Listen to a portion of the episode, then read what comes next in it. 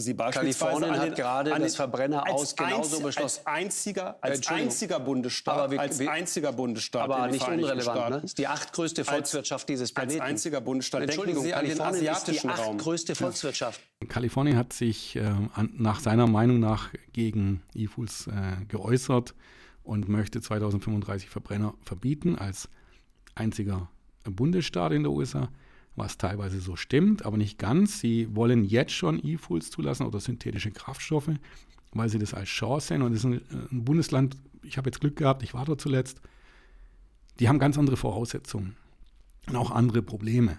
Also in LA zum Beispiel sind äh, Fahrzeuge der Mittelpunkt des Lebens. PKWs. Also jeder muss einen PKW haben, sonst kann er sich nicht in der Stadt fortbewegen. Busse und ÖPNV oder Zug funktioniert dort nicht wirklich. Und dann gibt es dort ähm, zwei Solarkraftwerke oder Sonnenkraftwerke. Das erste ging richtig verschütt, das hat nicht funktioniert. Das war so vor zehn Jahren, haben sie es, glaube ich, angefangen. Hat mich echt beeindruckt, wenn du durch die Wüste fährst, da siehst du so zwei riesen Kraftwerke mit tausenden Spiegeln.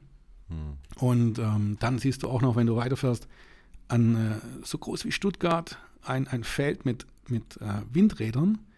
Da ist kein Mensch. Da ist Wind, aber kein Mensch. Ja, kostenlose Energie. Genau, und die haben natürlich jetzt viel, viel Energie tagsüber und auch mit Wind durch, auch nachts. Und diese Energie können sie auch teilweise an Städten direkt ranbauen. Die Städte sind immer so ein bisschen, die haben ein bisschen Land immer dabei, wo sie Energie nachhaltig herstellen können. Ja. Kalifornien hat viele, viele Umweltprobleme, ganz klar. Aber das hat mich begeistert. Können wir aber auf uns nicht umsetzen. Ja. Richtig. Und Kalifornien geht da einen super Weg und ich finde es ganz cool, aber es ist nicht die Lösung für uns. Also, dass die natürlich andere Wege gehen wie wir, ist klar. Ja. Dennoch gehen sie den Weg mit synthetischen Kraftstoffe und E-Fuel heute schon, weil sie ganz viele Automobile haben. Ja. Ja, und du musst ja irgendwie diese schaffen, nachhaltiger zu machen. Denn du musst ja versuchen, den Dreck aus der Stadt zu bekommen. Richtig. Elektrische Fahrzeuge gehen dort auch, aber es ist auch limitiert. Richtig. Ja? Die Energie kriegst du dort auch nicht an jedes Eck. Das ist die, die, Infrastruktur bringt es dort nicht. Amerika hat ja eher das Problem von den ihren Blackouts durch das überlastete Stromnetz. Also da ist das mit den E-Autos wahrscheinlich noch ein bisschen schlimmer Ja, genau. zu versorgen als hier bei uns. Nein, ich, ich habe immer das Gefühl, oder ich hatte bis zu unserem Themenabend, war ich selber nicht so in dem Thema drin, E-Fuels. Aber das ist eigentlich eine super Sache. Das heißt, Technologieoffenheit, das ist ja das, was die FDP möchte. Die möchte nicht ein Verbot oder weg vom E-Auto, die möchte nicht weg ähm, und sagen, wir wollen weiter Öl äh, verbrennen in den Autos. Nein, sie sagt einfach, wir sollen technologieoffen sein, lasst uns E-Fuels probieren, testen und E-Fuels sind einfach klimaneutral. Das heißt, man entnimmt CO2, Wasserstoff, so wie es der Lanz gesagt hat. Ja, es kostet Unmengen an Energie, aber dann stellt man es daher, wo Unmengen an Energie vorhanden sind. Und wenn man dann E-Fuels benutzt, dann kommt das, was man aus der Luft rausgeholt hat, wieder hinten raus. Genau, und da kommt da auch- ein Missverständnis her. Sie glauben immer, dass man dann da, wo das hergestellt wird, das Wasserstoff in großen Mengen, man halt dann zu uns transportieren kann und wir es dann hier verwenden können. Das Problem ist, bei Wasserstoff ist es mittelfristig lagerbar. Du musst unter hohen Drücken lagern. Du hast sehr, sehr aufwendige Transporte, aufwendiger als Gas. Ja, vor allen Dingen ist gefährlich auch. Das hat man, ist. ja, das hat man im Griff, weil es hochflüchtig ist und nach oben geht. Also es ist tatsächlich nicht ganz so schlimm, aber also im Vergleich zu E-Fuel. ja, E-Fuel das sowieso. so- E-Fuel kannst du in der Gas Schüssel transportieren. Oder Öl oder so. Genau, E-Fuel, also da ist es klar. Aber jetzt gegen Gas zum Beispiel, Gas ist äh, ähm, eher unsicherer wie, äh, wie Wasserstoff. Mhm. Wasserstoff hat da schon Vorteile, aber du musst halt einen hohen Druck haben. Ja. Und auf so ein Schiff mit hohem Druck, Energie brauchst du, du, du hast auch eine ein Fluktuation von dem Ganzen. Ja. Und du kannst nicht wirklich, also es ist so mittelfristige Lagerung, mittelfristiger Verbrauch. Genau. Wenn du jetzt E-Fuel herstellst, kannst du große Mengen transportieren ohne viel Aufwand. Richtig. Jeder Tanker, den wir jetzt haben, kannst du günstig. dafür die nutzen. Kann, die kannst du umbauen und benutzen. Genau. Tankstellen, So. Tanker, alles Ja. ist E-Fuel geeignet. Und auch viele Fahrzeuge, die, also ich würde jetzt im Prozentsatz, möchte ich jetzt nicht sagen, wie viele Fahrzeuge in Deutschland zum Beispiel E-Fuel sofort tanken können. Ähm, die alten Fahrzeuge kennen es nicht, so vor 2000, da haben wir echt Probleme mit, aber Hm. Ja. so die gängigen, man kann es ungefähr so nehmen, da wo dieses E10 Genau, das wollte anfängt, ich gerade sagen. Wo das E10 dazugekommen Genau. ist, beigemischt worden ist. weil es hat die gleichen Funktionen so mit dem, mit dem Richtig. Gummi und, und Kunststoffe. Genau. Ja.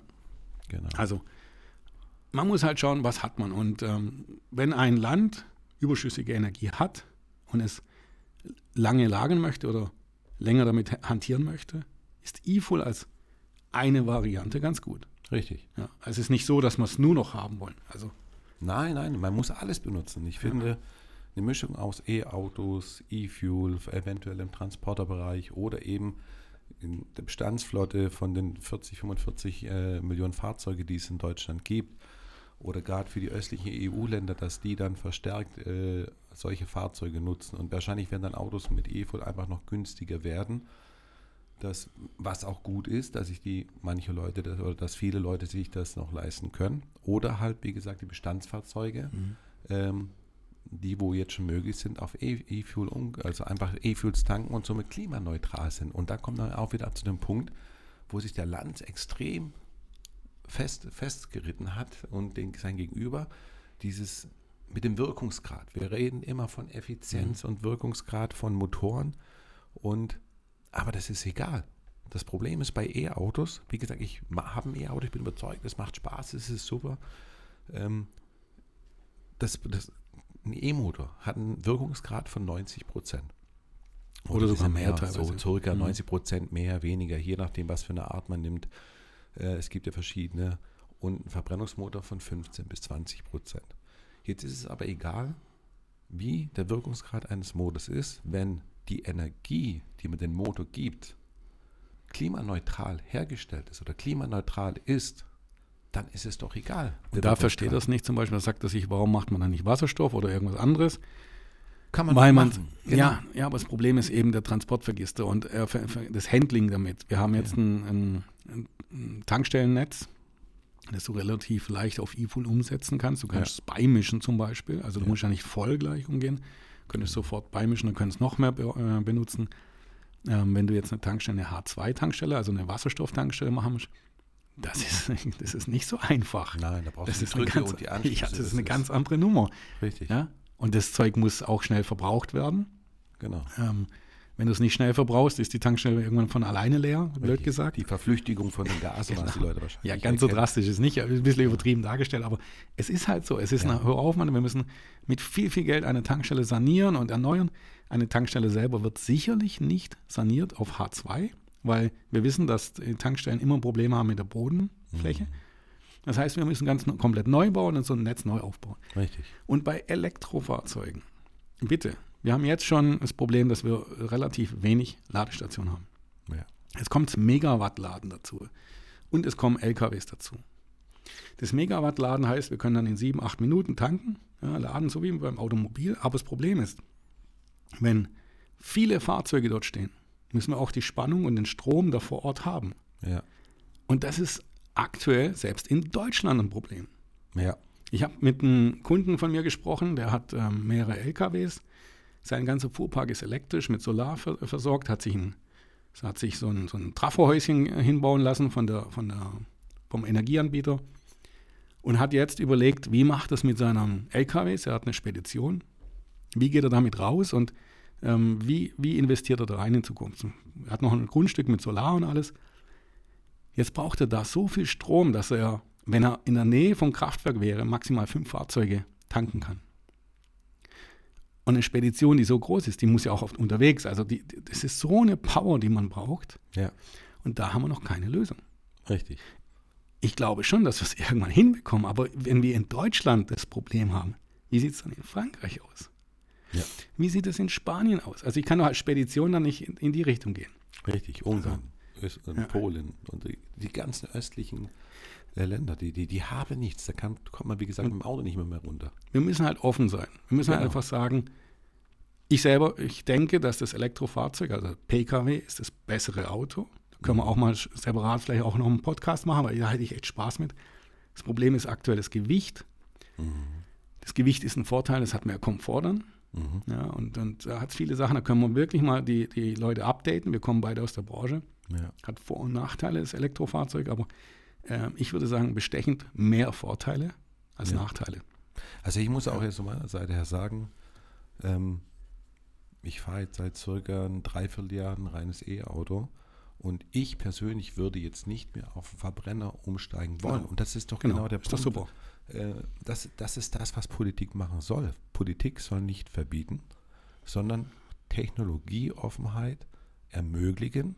Die Unternehmen sollen entwickeln und dann soll der Bürger, der Kunde am Ende entscheiden, was sich durchsetzt. Und das ist genau der Punkt, was die FDP will. Und das ist das, was der Landslaub nicht verstanden hat. Und wenn man der Industrie die Möglichkeit gibt, das zu tun, dann, dann soll am Ende der Kunde entscheiden.